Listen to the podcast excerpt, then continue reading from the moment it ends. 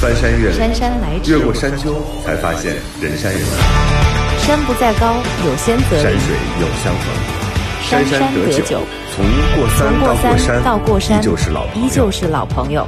豫州丁丁张，陪陪你过山渡渡河，发发牢骚，发发牢骚，心里话。心里话。生活就是爱过一个又翻一个人。过一座又一座山，座山。这这里是过山山情感感脱口秀，，我是豫州。我是丁丁张。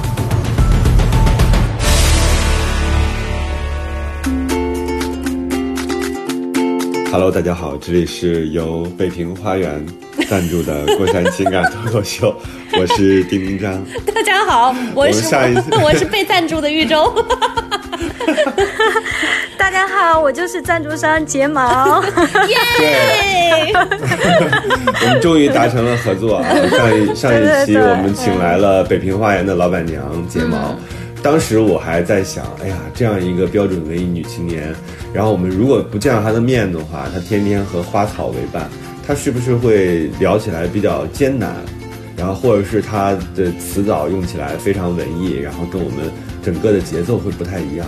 真没想到 上一期睫毛从浅入深，从小时候六呃六岁开始做饭，一直讲到了现在面对一百五十个员工的窘境，我觉得那是一个特别波澜壮阔的画面。所以这一期我们就更加有信心了，我们依然请来了北平花园的老板娘睫毛，睫毛你再跟大家打个招呼。大家好，我就是睫毛，然后这个栏目的赞助商。睫毛，你为什么叫睫毛呀？呃，这个其实你想想就知道，因为我的睫毛长得比较长啊，嗯，你为什么不叫眉毛呀？你的眉毛也很浓啊。眉毛相对于睫毛来说，我觉得还是比较粗糙的。我觉得睫毛还是比较纤细的、比较浪漫的一个名字，明白。对不对？其实不、嗯不光是对。丁丁张，嗯。我跟睫毛认识这么久，我也是第一次发现他这么健谈。就是以前的话，嗯。我印象当中，尤其第一面的时候，他就是一头那个卷发，然后披下来，嗯。就是蓬蓬松松的，就是人群当中你第一个看到的一定是他。然后那会儿皮肤还有一点小黝黑，你跟他说话，包括以前来飞鱼秀的时候，就是你跟他说话，他也是就是有有一点那种小羞涩在里面。但是这一次，嗯他真的，我我，你想，我跟他认识这么久，我从来没有听他说过他以前小时候的故事，也没有跟他聊过他大学的专业，更没有说过他在开店之前自己独自一个人去做背包旅行的这样的一个经历。所以这一次我也是大开眼界，重新了解到睫毛。对，但是对，我所以你看做节目多重要，睫毛，嗯、因为上一期我就在讲嘛，我说所有的人对于老板娘的印象都是那种可以八面玲珑的，可以各种就是迎来送往的，就是你自己做老板娘的时候，你自己会给自己这样的暗示吗？就说哎呀，我得是一个特别通透，呃特别他不是能跟人聊天的人。我真心不是，对，嗯宇宙他不知道，真的不是。对，我给你你讲讲是那种，可以赶客的老板娘、是吗？绝对的百分百，包括到现在也是吓人。了。现在这种 就是生意这么难做的时候，你也会这样吗？保持自己的本性。会会，对我我给你讲讲我赶课的特别逗。我是之前然后开的，比如说第一家店是青年旅社嘛，然后我觉得我的店就要纯粹，就要保持这种都是背包客，然后门口写着商务客人、拉杆箱客人、穿西装的客人禁止入内。现在想想是不是特别有所以我如果毛病？拎着我的 Remova 进去，你是不会让我进的，对吧？基本上说的就是丁丁张这一类的客人。哎呀，特别逗！你说现在想想，是不是自己真的是胆子真够大的？包括其实到现在哈，对我也是，我会觉得就是。人就是做人，还是要自己有自己的原则，不能说我就是为了赚钱，我就毫无底线，什么都干。对对对，我给你举个例子，就是呃，去年的时候，就是春节之前，大家不是公司都要聚餐吗？然后有人就包场，包我们呃那个顺义店的二楼。然后包场之前，我们给的价格是我们店员谈的是非常便宜，四十个人三万块钱，然后嗯含简单的就是饮品，但是不含酒水。然后结果呢，他们来的时候报了两箱的茅台酒，我见我就崩溃了。我我我当时说，我说很抱歉，我说我们是一个西餐厅，然后而且是我们讲好的是，呃，然后不含酒水的。然后他说。我要喝这个酒，你们店里也没有啊，然后就就就就一副这样的样子，然后就要上二楼。我说真心的很抱歉，我说那呃，因为西餐嘛，本来搭配的食材就是跟白酒是不搭的。我说如果是你想喝白酒，我说你一开始就应该订一个中餐厅。我说既然你订了西餐厅，你就要就是遵守我们的一个规定。他就那个人就说规定在哪里呢？你给我拿出来给我看看。我说。我说看，我说肯定是没有，但是我说我们之前，嗯，就是你跟我们的店员所有的聊天记录，我们都在微信里头。我说我们是禁止外带酒水的，然后我说我们这么便宜，就是希望你们四十个人嘛，能够在我们店里有一些酒水的一个消费。他说我今天就要喝这个茅台，如果你店里有，我们就在你店里喝；如果没有。我就要在这里喝。我说，如果你要喝，我说很抱歉。我说我们今天就没有办法开餐。他说我大不了我就走。他说我都不相信，你钱我们他没有给我定金，我所有的食材都准备好了。嗯，他真的是觉得我肯定不会不会赶他走。我就说，那如果是这样的话，我说那就很抱歉。我说那你就只能去其他地方接受一个有人接受你外带这个白酒的一个店，然后去用餐了。他当时他也都愣住了，然后他他就觉得，啊，我们人都来了，你现在赶我走？我说不是，我要赶你走，是你自己违背了我们当初约定，对之前的约定。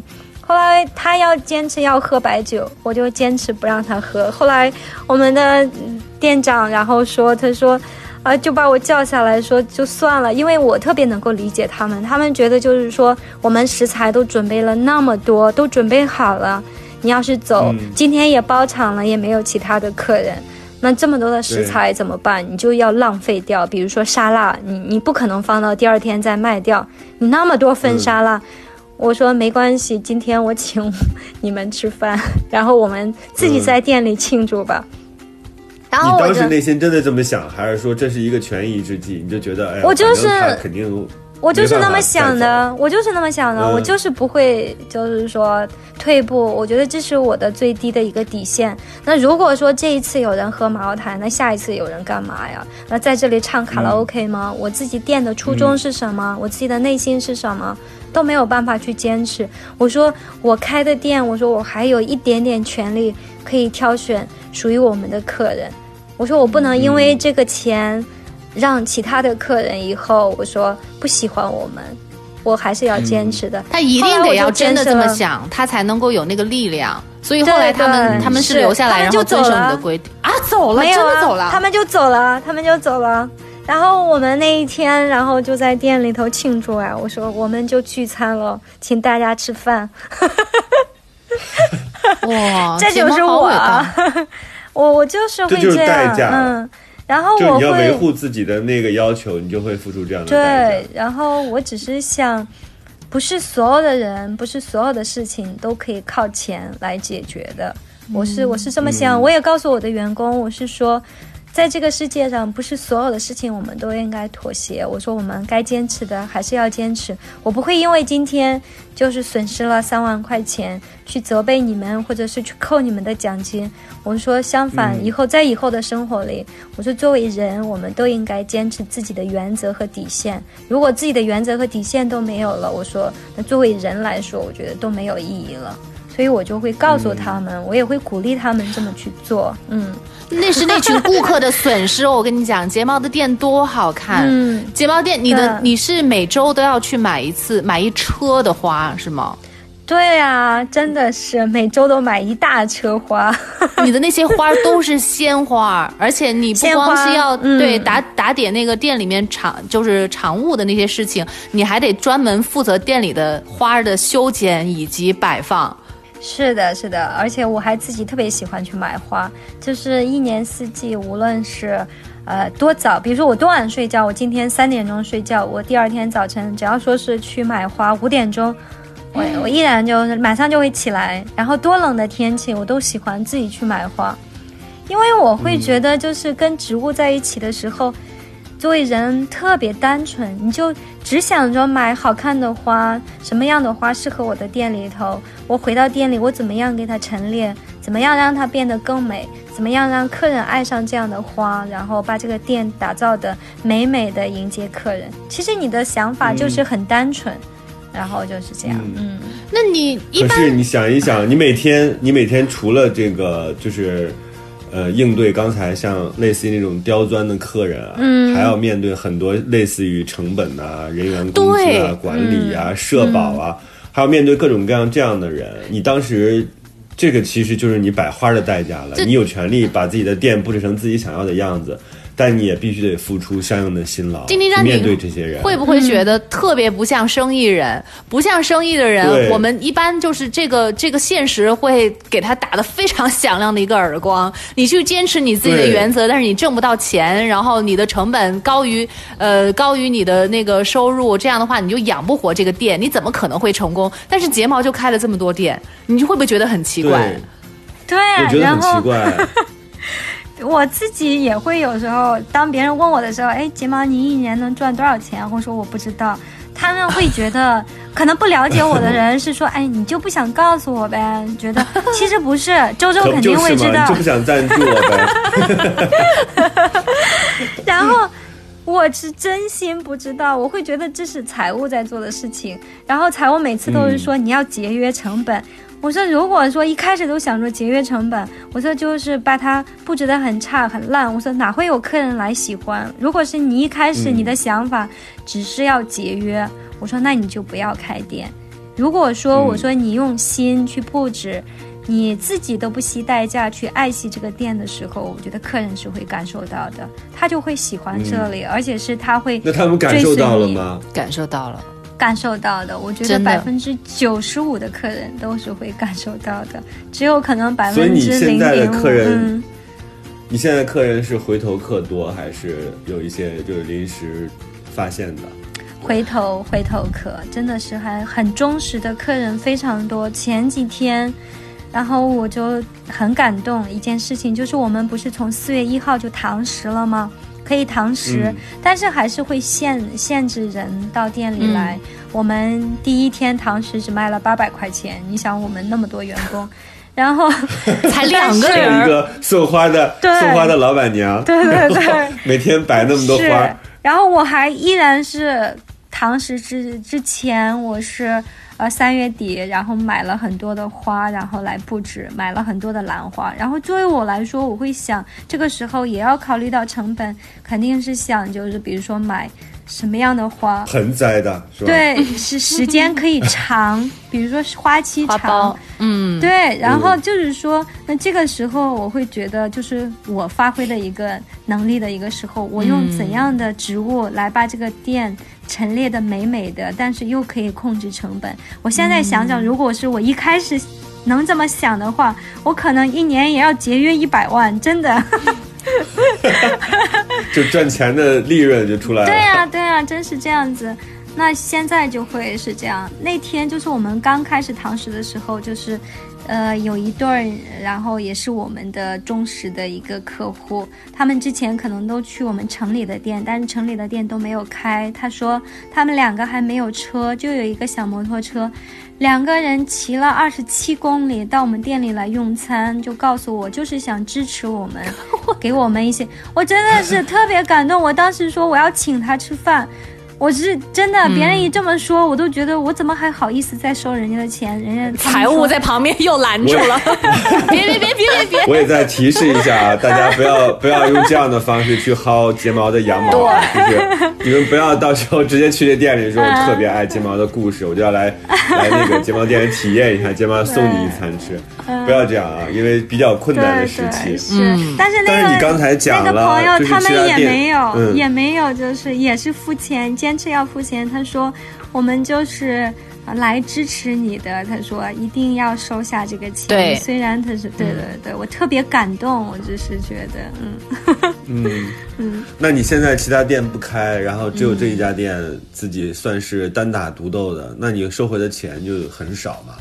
那你剩下的钱怎么办呢？你现在想过这个问题吗？有啊。其实我今天早晨就是，呃，刚睡醒，拿起手机一看的时候，有一个我们其实不算特别熟的一个朋友，只是我们有去旅行过两三次，然后去花园之旅嘛，就是我们会约好，但是中间也没有交集，也不会每天，比如说腻歪在微信里头，就是可能我们一、一年就就发那么节假日的时候问候一下。早晨，他告诉我，他说妞，他说给我一张卡，他说卡号，他说我钱也不多，我只有二十万的积蓄，我打给你。我我真的是面对这个短信，我我都呃会真的是特别感动，我就跟他回了一个，我说不不不，我说我说每个人在这个疫情中都是一个受害者，我说都不容易，我说你的心意我领了，我说就在今天，我说就在这样的一个疫情期间，我说还要主动借给我钱，然后。二十万，他不是两块钱两毛钱。我说，我真的真的是，我说我我睫毛，我说从小到大，我说我也觉得为自己的人品人格，我说我感到骄傲。我说还有人愿意主动去告诉你，然后我会特别特别感动，真的是很感动。这是一个我我我都可以截屏，就是我不能去告诉是谁，我就是聊天的这个。我说你，我说不到万不得已的情况下，我说我不会。向任何人去伸手，我说，呃，如果是到了那一刻，我说，我再告诉你。他说，这二十万我随时为你准备。我，他说我不会动。嗯，然后，对，生活就是爱过一个又一个人，再翻过一座又一座山。这里是过山情感脱口秀，我是一周，我是丁丁张。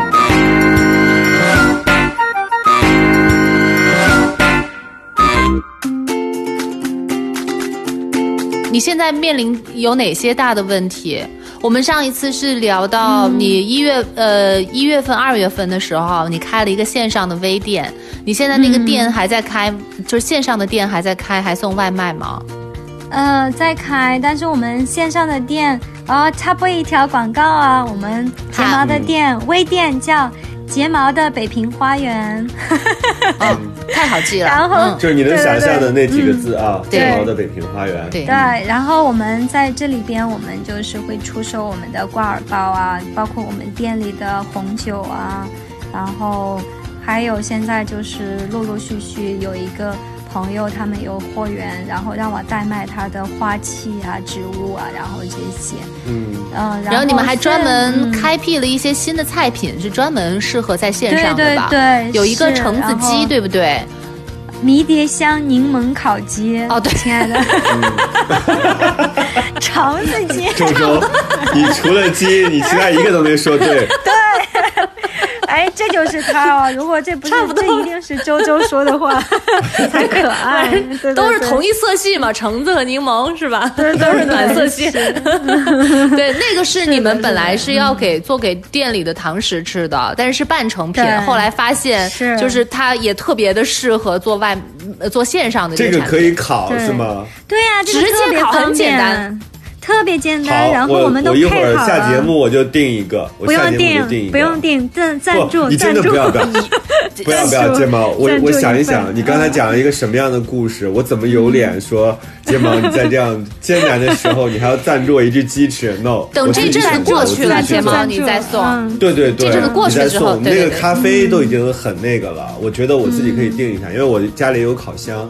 特别方便，然后我们会把制作的步骤，然后都会写下来，然后把配菜都给帮你做好，你回家只需要打开放到烤盘里，放在烤箱里烤一下就可以了。嗯。好好好，我太想吃这个鸡了，真的。而且它这个做出来，就是你自己做的步骤很简单，做出来就真的跟西餐厅做出来的一样。所以丁丁酱这个特别适合跟朋友一起，就好像是你自己做的这么好的。品相对真的，我我可以我可以发一发，嗯，金毛，因为我我最近都在做这个自己的阿姨嘛，然后因为我做中餐比较多，就是还是因为我是河北人，所以我深受我妈的影响，我所有会的菜全都是河北菜，全都是一些蔬菜啊，像你种的那些我都能吃，太就是好了，嗯，全都是这样的菜。我一直觉得西餐对我来说是很难逾越的，很驾驭很难驾驭啊，嗯。嗯，包括它很多香料，它的整个怎么来做，有牛排厚一点、薄一点，我其实煎起来我都不太会。但他们全都准备好了。坚信，嗯，对我都帮特别坚你腌信那好了，个对，嗯，嗯，我特别坚信西餐必须得堂食的才会更好吃，嗯所以我要试一下这个外卖的会怎么样。嗯，就差那临门一脚，你就自己叮一下就可以了。橙子鸡，你看还是猪猪的好记。是不是橙子鸡好鸡？迷迭香嗯柠檬鸡对对，对，迷迭香柠檬烤鸡，哦，烤鸡，对对对。对所以这道菜是不是后来在朋友圈里面很受欢迎？真的是，而且它很方便。然后我们都是，呃，我们就是大家真的是可以放心。如果是一个有洁癖的人开的一个餐厅或者是酒店的话，真的是可以放心去住。然后我们是你必须得讲一两嗯件你洁癖的事情佐证一下。好呀，好 佐证一下你这个洁癖，我觉得这个故事应该挺好听的。洁癖，然后这件事情，比如说，呃，我们刚开始开酒店的时候，就是我自己是个洁癖，但是朋友到我们家里来，我还是特别的欢迎。比如说沙发上，我都会，今天我邀请朋友来，我会帮沙发上铺一块好看的布，大家也看不出来。你是怕别人把你沙发坐脏了吧？对呀、因为没有办法洗，你知道吗？铺一块好看的布，然后把鞋子呢，我都会洗干净，放到那里给给朋友穿。等朋友走了以后，你都不知道，朋友走了以后，我就打扫卫生会打扫到半夜三四点钟，真的，就是真的这个洁癖，其实洁癖也是一种病，真的是一种病。嗯，但是比如说我的洁癖很奇怪，仅限于我们家，我可以去外边，比如说花园里头坐在地上，我可以去吃苍蝇小馆、路边烧烤摊，这些都没有问题。但是我有领域，就是在我们的嗯。家里边，就是、我就没有办法。就比如说朋友走了，我就是。哇，鞋子马上洗呀、然后那个啊地马上拖呀、然后我不知道是为什么，其实我现在也在改变，比如说，我现在也要强迫自己，其实这个可能我会觉得，呃，是一种紧张的一种情绪的一种表达，表达方式。你就是不或者是 真的他真的无法克制，他那个领域感，就是所有的空气他都觉得有问题。对对对，比如他需要是特别变态，我会觉得这样这一点特别不好。然后朋友经常说，他说你这样，他说你心里就是有一种疾病。比如说我去外边旅行回来。行李箱，比如说你无论几点钟的飞机，半夜到家，你还是你还是飞了十几个小时，你肯定困的。我一到家，我一点都不困，真的是我不把这个行李箱打扫干净，存放它该放的位置上面，我是睡不着的。嗯，我一定要把对行李箱里所有的衣服都要洗干净，放挂起来对。我也是，对，轮子擦干净，对吧？嗯，我好想说，我也是，但是我不是。轮子还要擦干净啊？要啊，因为你轮子在地上拖来拖去，我轮子都要擦好多遍，有时候。那你疫情期间岂不是要疯了？对呀就现在这嗯，，会，我的手真的是洗的蜕皮，蜕皮。然后、嗯你说我，你说洁癖吧，比如说我种花的时候，我就很不喜欢戴手套，所以手上才会扎刺嘛。嗯，嗯，嗯、因为我会觉得种花的时候戴手套，我我之前曾经形容过，就像别人戴手套去抚摸你的脸一样，你的感受是不一样的，你感觉不到。比如说我触碰到花的根，我去泥土。然后你是感受不到的，我不希望就是我以这样的心情去种花，我一都是两手泥，那手粗糙的，我的手特别粗糙，手粗糙的就真的是比奶奶的手 还要粗糙，都是裂的口子，嗯对，就是洁癖但是。洁癖就是这样的。我那个朋友也是，对对他回家，嗯他他妈是个洁癖，嗯他回家是站在门口脱衣服的，就是外面穿过的衣服不能带进家，对呀、我也所以是这样。都是脱成秋衣秋裤。被邻居看见了怎么办呢？不知道，就是都是脱成秋衣秋裤直接进家的。嗯他觉得这样才是干净，因为他自己的有一个标准，有自己的一套标准。不是，那夏天怎么办呀？夏天没有就 夏天就是内裤，嗯，赶快要冲进屋里去洗澡。对，要冲进去先洗澡、洗脸、洗手，然后冲干净才能进家。所以他的秋衣秋裤是他衣橱里面最好看的衣服，对不对？他必须得这样，对而且每个人有固定的座位，其实就是坐哪儿就是坐哪儿，嗯，就是洁癖啊，每个人的标准真的是不一样，但是不一样的对他每个人的底线也不一样。比如说我们的呃店里头酒店，就是我们、嗯我我亲自叫阿姨打扫卫生，你知道吗？我检查嗯卫生，别人肯定都觉得，现在他们都能够理解我。我会想办法，不说我是洁癖，我会站在客人的角度上。嗯比如说我检嗯我检查卫生都会戴一个白手套，不会摸摸。摸到哪里有灰尘，然后我就是不干净。然后像北京，个时候你怎么不说要感受灰尘的温度啊？就用手摸是不一样的。但是我会觉得客房里边，我希望客人他能够，就比如说。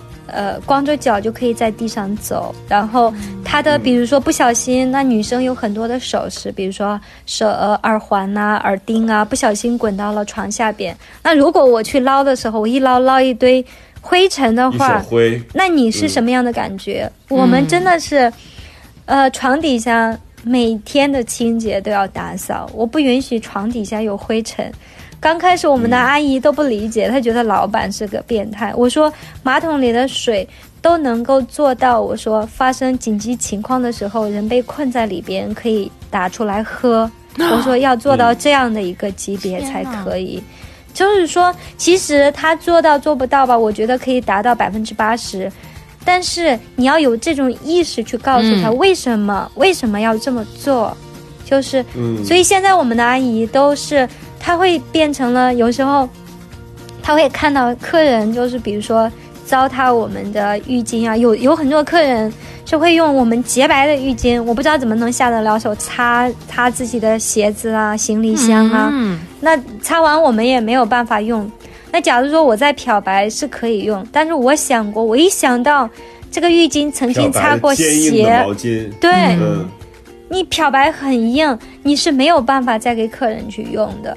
所以我们的阿姨就会特别心疼，然后就会觉得，她说：“你看我们这么爱惜我们的物品，客人。”我说：“毕竟这样的客人是寥寥无几的。少数。嗯，这哎呀，那睫毛，你现在这些这么嗯好的民宿，现在是不是还没有开张啊？没有啊，都都没有，没有办法。所以我能够现在北京如果住酒店的话，得有核酸检测，对所以对于很多人来说，这是一个挺困难的事情。因为你如果一个健康人去做核酸检测，好像也不太容易。而且是我觉得现在去检测，比如说我是个健康的人，我检测本来这个核酸检测的这个试盒都那么紧张，那我们还要去嗯浪费一个盒子，对不对？嗯，嗯，对，那你能预见大概什么时候能够正常营业吗？民宿这一块儿，预我预见不了，我我真的我想到这个以后也会是也会有一些焦虑，就是嗯，会觉得嗯不知道该怎么办。但是但是你现在有一个预售、是吧？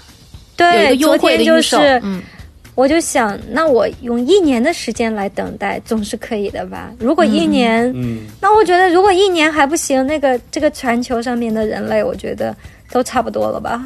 嗯 真的是。一年还不行，就得动用那个二十万的朋友了。嗯，那那二十万，我会觉得我更不应该用了。就是当当人家如果一年都不行，这二十万是二十万是别人的救命钱，你更不能去动了。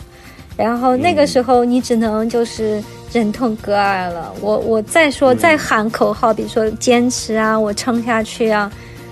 我估计我也没有办法了，我但是我会觉得我尽力了，我尽我百分之两百的努力去做到了，我都不会后悔。生活就是爱过一个又一个人。再翻过一座又一座山，一座山。这里是过山山情感脱口秀，我是玉州。我是丁丁张。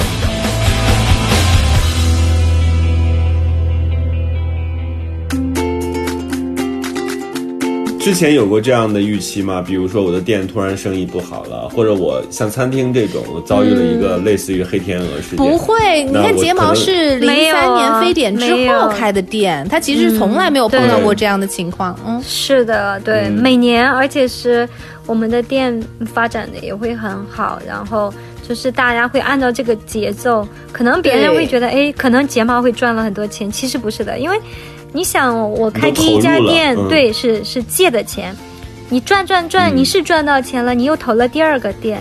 然后你再赚赚赚，嗯。你又投第三个店，你就像滚雪球一样，把自己的从一家店滚到现在滚了七个店，其实你是没有任何积蓄的。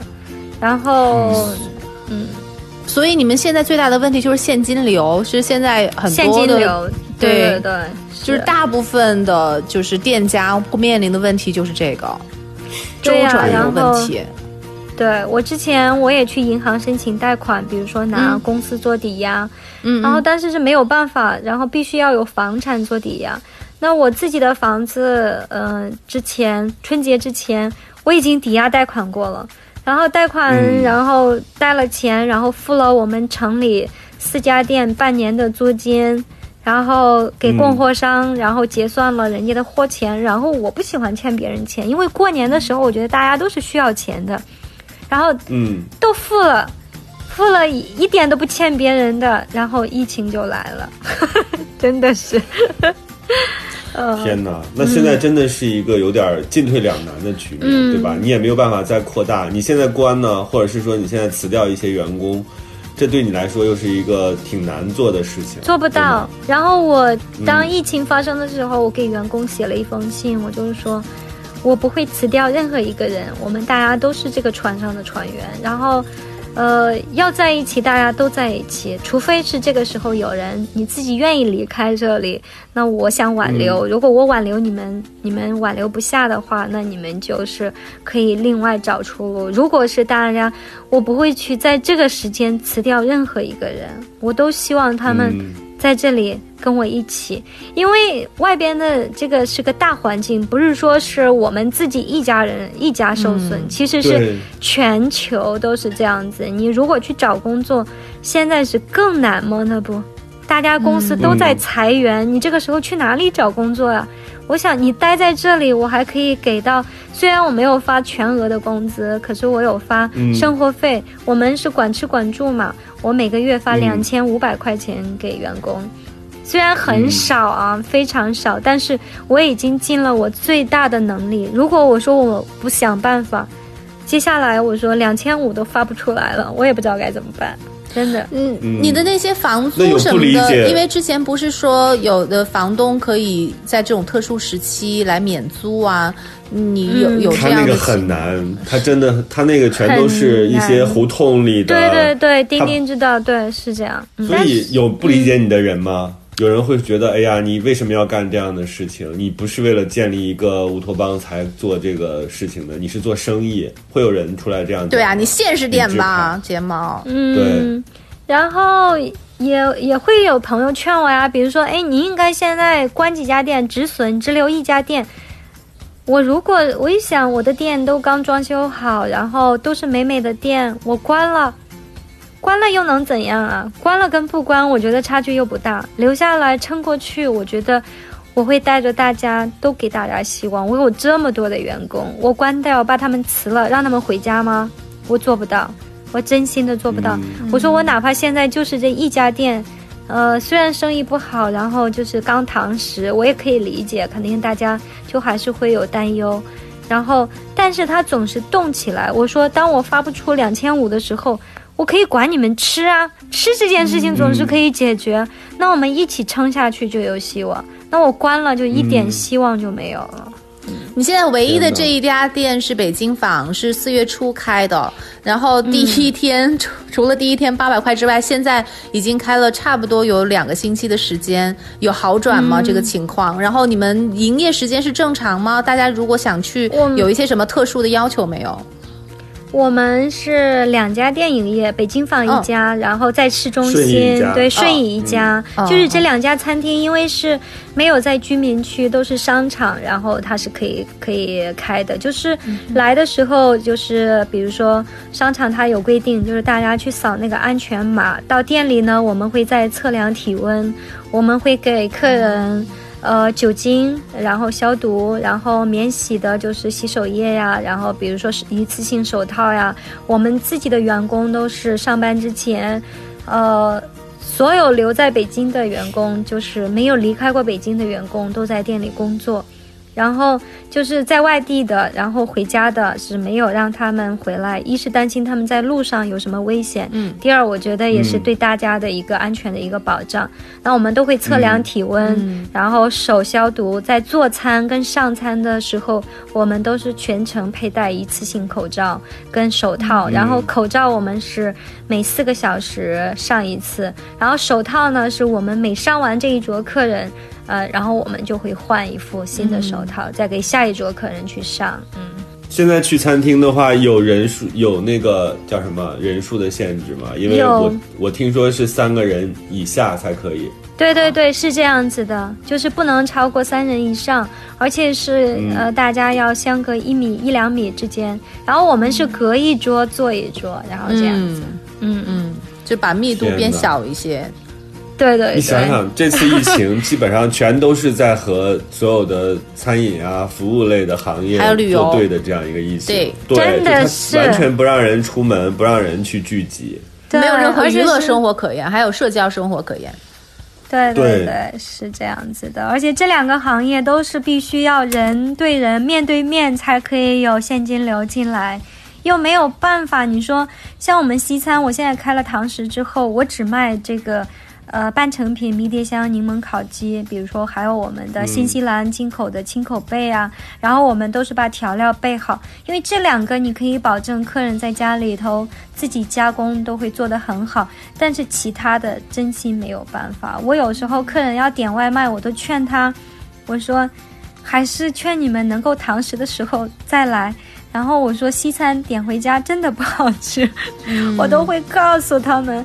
然后不是说，哎，如果是我说我要是为了钱，我说，哎，你你点吧，点什么都好吃，真心不是点什么都好吃，很多食物是打包回家它是不好吃的，因为它在路上它会放在这个盒子里，它会有水蒸气，产生水蒸气以后，这个食物它就会变味道。这个时候，如果是客人用餐了以后，他第一他会觉得是我们品质本身做的不好，第二他会口感不好，我觉得反而是一个恶性的一个效应。那还还不如实话实说，告诉客人，那外带真的不好吃。他可以点一些，比如说适合外卖的一些食物，然后我都会推荐他可以中餐啊，点外卖会相对来说会好一点。嗯。你们有、嗯有同样跟你一样，就是在这个行业的朋友，你们之间就是有没有怎么想一些新的应对的一些方法什么的？除了抱头痛哭之外，然后比如说咱们都都比较熟悉的，像我跟微微，然后都是开了很多店，但是其实大家你再怎么想办法，然后也仅仅是现有的这些办法，开发线上的产品，然后想办法开堂食。像微微还好一点，他的民宿可能那里呃没有那么严，还可以接待。像我们是原本想都不用想。就是比如说我自己去店里的时候，我没有出入证，我就是进不去。嗯，那你没有办法，你这个是没有办法的，嗯。有没有可能就是因为这一次疫情，然后让你们开发了线上的业务，然后这个反而因祸得福呢？有没有这种可能性？太渺茫了。你你比如说我的民宿，你说你酒店来说，我在开开发线上，我只是做预售，但是客人他要来住，住宿了以后，你的这个现金流才会到你这里。那比如说客人，比如说他订了。他没有来，那我们还要退给他呀？那肯定还要全额退回。你总不能说你订了我就不退？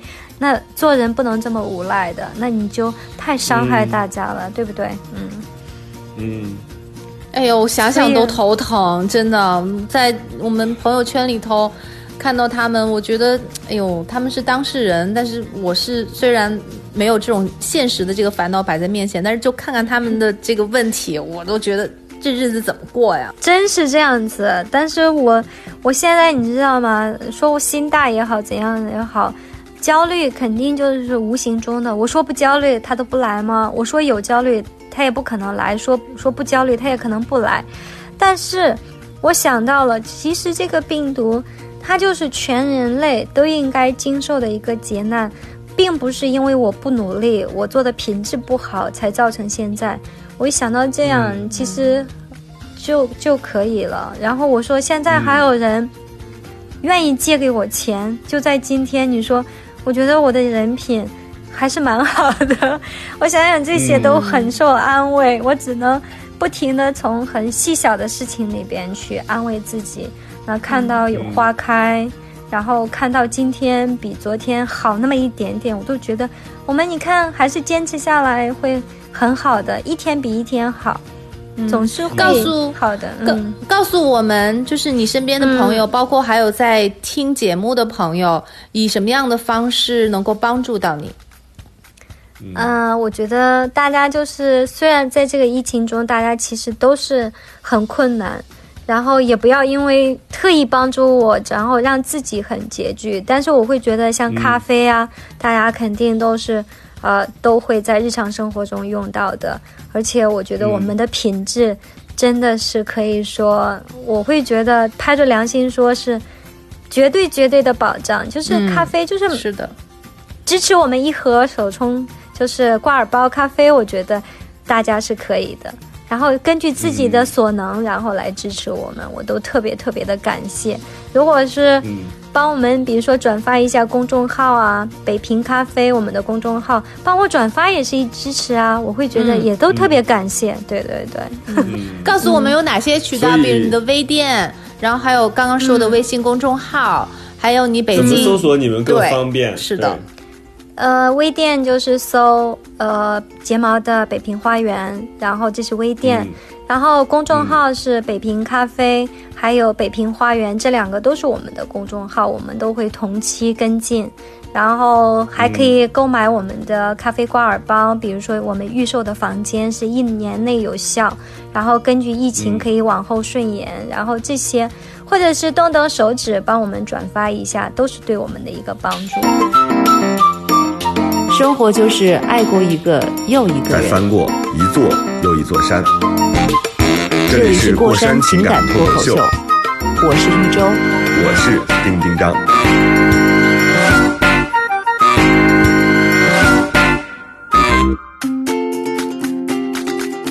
睫毛，我想问啊，因为你自己刚开始开店的时候，肯定是一无所有的那种状态嘛，嗯所以对于你来讲，拥有其实是比较简单的，因为你努力就好了。对对对。但是现在确实因为疫情，而且我们这个行业其实受疫情的影响非常大。你想过就是完全失去吗？比如说有一天你不再是这个老板了，或者是说、嗯那我就没有这件事儿了，你会感到恐惧或者害怕吗？不会，我有想过。然后我说，嗯如果是这个疫情，比如说，嗯，当然大家都不希望是这样子啊。比如说今年都一直是，啊，像北京一直是这样警备的一个状态的话，这个行业真的是很难挺。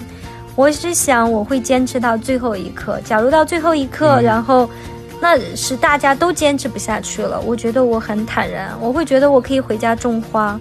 然后种花，嗯我种蔬菜可以解决我的吃的问题。我有养鸡，有鸡蛋，我也可以去吃。然后我就想，嗯那我还可以开发其他的，比如说，呃，教大家种花呀。然后以后，比如说，嗯我还可以，只要是我觉得我自己在，我还可以再有第二次创业。可能第二次创业嗯就会考虑更多的这种因素，因为毕竟大家都没有经历过像这一次疫情这样的一个磨难嘛。经历过这一嗯次，大家都是对这种安全，然后或者是我觉得就是做一个简单的人也挺好的，我都会觉得嗯都、都想到 OK。嗯，想到一无所有这四个字，你会想到什么？睫毛？我觉得我不会嗯、这个。我嗯我想到一无所有，我觉得我不会一无所有的。这个人真的是没有办法做到一无所有。你要真是想做到一无所有，很还挺难。嗯，对，真的很难。然后我会觉得，我有一群真的是特别特别好的闺蜜，就是我们跟周周有一个群，我们嗯是叫白娘子团、天团。对好想好想潜水进去，对 对对，我们我我们还给自己起名叫白娘子天团哦，很大。天哪，有多少个许仙等着你们去害死，然后再救回来？但是在这个群里头，大家无论是快乐，然后我们互相会鼓励，一群小迷糊，然后这样嗯特别特别的开心。我觉得这也是财富。然后就是我我可以种花，跟植物待在一起，我觉得大自然就是我们的财富。然后嗯你想做到一无所有，真的真的是很难，做不到。睫毛你就是没有拍视频，你要拍视频就没有李子柒什么事儿了。你 你 小心李子柒的粉丝，对我就是来他的粉丝。们。对我还蛮欣我自己赏他的觉得那种嗯嗯，对我也很喜欢他，真的特我觉得别适合能够。嗯能够双手创造一个世界的人，其实是不会被嗯世界上任何的风险打败的。我觉得这个其实是来自于真正的自信，对吧？对对因为之前在疫情之前，我也觉得自己是那种五谷不分的，就是完全可以靠外卖、靠靠物业就可以活着的人。但是直到有一天发现你自己，比如说十四天隔离期，嗯，你自己在家里待着的时候，你会发现说很多事情你需要自己做，自己做饭，自己淘米，对呀对呀然后自己炒菜，甚至是家具坏了你要自己修。然后那天。我桌上的一个就是那种餐巾纸的盒，它是木质的，因为我要装一个餐巾纸，嗯，然后餐巾纸呢又是比较大，嗯，呃，木质盒也比较小，我也是老迷糊，然后我就把它塞进去的时候，把这个盒就给撑坏了，撑坏了之后，我就在收拾房间的时候就发现有一个白乳胶，哎小的时候会玩这种，嗯，但白乳胶是粘木头的，这个常识我有，所以我就 在想用什么样的方式可以把这个盒子重新粘起来，我就完成了一个，当时我自己不觉得，但我真正的用手把那个白乳胶打开。然后涂上去，然后手上又沾上了白乳胶。小时候会有那种感觉，一对对对白色的对对对对对，是大家都玩过。小时候会有，但是多少年之后你都没有，你没有闻到过那个味道，你也没摸过白乳胶，嗯，没有去动过这种粘啊拼装啊这种东西，嗯，然后那天我觉得我很幸福，我发现说，哎，原来疫情给我的教育是我可以学会自己做很多事情。之前我就会觉得买一个不就完了，或者扔掉，或者等朋友来了让他帮我弄。了，你真的变了。我第一次，我变了，是不是？你对然后我那会儿特别，我特别欣喜，而且欣慰。我会说，哦，原来物品的价值并不在于我拥有它，而在于它坏了的时候，我可以改造它，对呀或者说我可以把它再利用起来。对对对，这是这次疫情带给我很好的教育。嗯，你你，包括做饭也是，那你现在能理解用破旧的 T 恤来编织东西了吗？不能不能，现在我依旧不能。不是，这睫毛这是我们中间的一个段子，因为我之前聊到梗是吗？啊对对对，一个梗，因为我我就是。不是后来喜欢动手做手工吗？但是丁丁张老是嘲笑我那些东西特别土，或者是特别看不上，他他老觉得老觉得东西就得买，然后就得用新的，自己做的那像什么呀？那都是垃圾。但是我今天 今天听他说自己终于动手了，我还以为他会对我之前做的那些东西有改观呢。他的旧 T 恤改造，我实在有点受不了。哎，用用旧的衣服去改造，然后这件事情其实在国外还是蛮流行的，比如说在日本。对啊，他们很会用，就是专门有那种 vintage 的店，然后他会用旧的衣服，然后重新去设计，然后再设计，还有用旧的这种衣服去做沙发，然后还都会特别美，真的是。哎，我觉得做沙发可以，因为它一一个一个是用料比较大，我那些旧 T 恤可以做一个沙发。嗯，然后但是你像周周那种，他一个 T 恤改成另外一个更多的东西，不是，听点害怕。我说，睫毛，你 听我说，他是把那个 T 恤用就是剪刀把它剪成，就是最后变成了一捆棉线。嗯，对它的它有东西是吗？哎，对，就可以用来编织东西，像是沙发套呀，或者是坐坐垫套什么的。真的，你看丁丁张又在笑，我不爱跟你说这些东西，就是 天毛，我跟你说，周周的老年生活一定会十字绣铺满了桌面，然后旧 T 恤改造的套儿套在了遥控器啊、手机啊、水杯啊、水壶啊、嗯都不需要套的地方啊。然后对，然后我说。那天我们在笑，我们说周周最需要给谁家里的最大的一件电器编织，最冷的一个电器编织就是编毛衣是什么呢？是冰箱。然后我觉得你可以给睫毛的冰柜编一个，睫这样的话毛才能物尽其用。我上一次跟他们说，我我现在就是用那个毛线编织东西，然后我那天给杯子编了个毛衣，他们都接受不了。你你帮我平平反，周周，我接受不了真的没有 没有办法帮你，我也接受不了。我只是最不能忍受家里，比如说 遥控器套一个套，虽然我有洁癖，遥控器我不用遥控器我不用，但是杯子穿毛衣你能接受吗？不能，我不知道为什么要给他穿一个毛衣。杯子原原本这个色彩很美，质感很美，睫毛我们俩击一下掌。来，击掌可以这样。对呀、我真帮不了你这件事情。Apple 的妈妈后来。我的点，我的点是用毛线编这些。后来 Apple 的妈妈不是也编一些那个小熊啊，还有杯垫呐、什么的，不是很好看吗？你们不觉得很潮吗？我 我不觉得，我从来不用这些。哎，睫毛，你比如说，你还是以前的睫毛吗？对呀、我还是我一点没有变，亲爱的。好了，我们看到了这种白娘子团里边虚伪的姐妹情，然后但是我们也看到了真实的、真实的老板娘的这种焦灼，然后也知道了，其实疫情带给我们的不仅仅是就是心灵上的这种重创，然后包括一些感受，其实它可能还给我们一种新的动力，让我们觉得说，哎，这个世界原来我们原来很多认为理所当然的东西，其实并非理所当然的。现在我们嗯享受过了非常好的地球给我们的那个时间，可能这个阶段就是要让我们跟它学着如何谨慎的相处。我觉得这个是一个二零二零年给我们。很大的一个挑战、考验，也是一个通道，就是让我们可以更好的学会和地球和其他的人类怎么相处。我觉得今天听了睫毛的这个故事，一方面，嗯，大家可以支持一下我们这种艰苦的创业者啊，每个人力所能及的去支持。另外一个，我觉得要慢慢的学会这种所谓的精神。我觉得它它不是一种创业精神，它是对待很多事情都很认真的这种精神。我觉得我还是很受打动的。嗯，我希望我们节目能够创收去赞助睫毛，而不是睫毛赞助我们，我就成了他那个可以提供二十万给他的朋友，是这样的。是的，好感动哦。嗯，就是因为我觉得，嗯嗯，我也不知道，作为睫毛的朋友，然后就是之前我也很理解，就是我也是从之前特别羡慕他，然后现在到他现在到这种处境，然后我就觉得哇，这个多么困难，然后我就在想自己能用什么样的方法去帮助他。我家里又没有烤箱，所以也没有办法买那个那个柠檬机，对，所以我就你你杯子还有套，你还没法挂耳呢。对呀、挂耳对不行。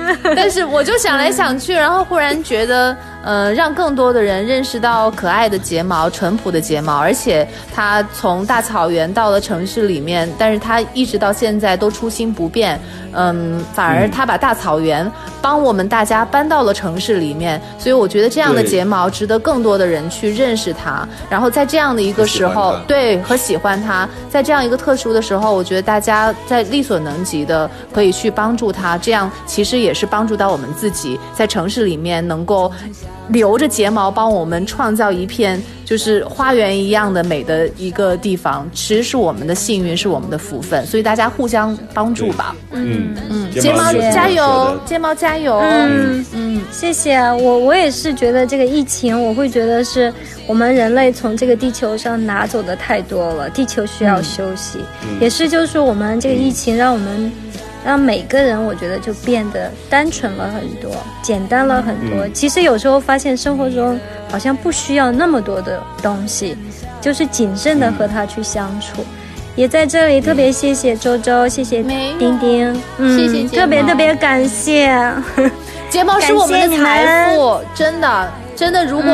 看虚伪的虚伪的姐妹情又开始了，但是我想让大家记住啊，让大家记住这句话，就是睫毛说了一句特别重要的话，我觉得可以作为我们本期的标题，就是一个人是很难做到一无所有的。我觉得这个是最打动我的一句话，嗯，好的。谢谢大家收听过山情感励志脱口秀，我是丁丁张，我是玉中，我是睫毛，我们以后见了，谢谢你们。店里以后见，下次下次我们可以让睫毛教我们种花种草，好呀，好呀，没问题。好的，下次见好了，拜。拜拜拜。拜。拜。拜。你的爱让我我坚强。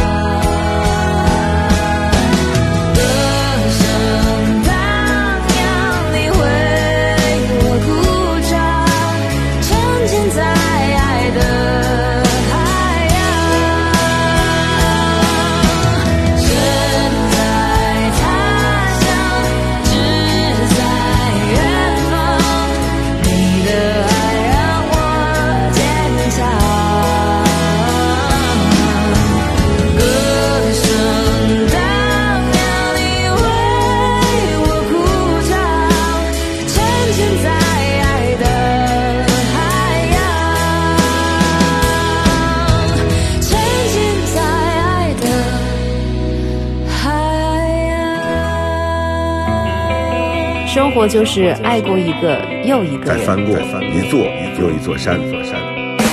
这里是过山情情感脱口秀，我是玉州。我是丁丁张。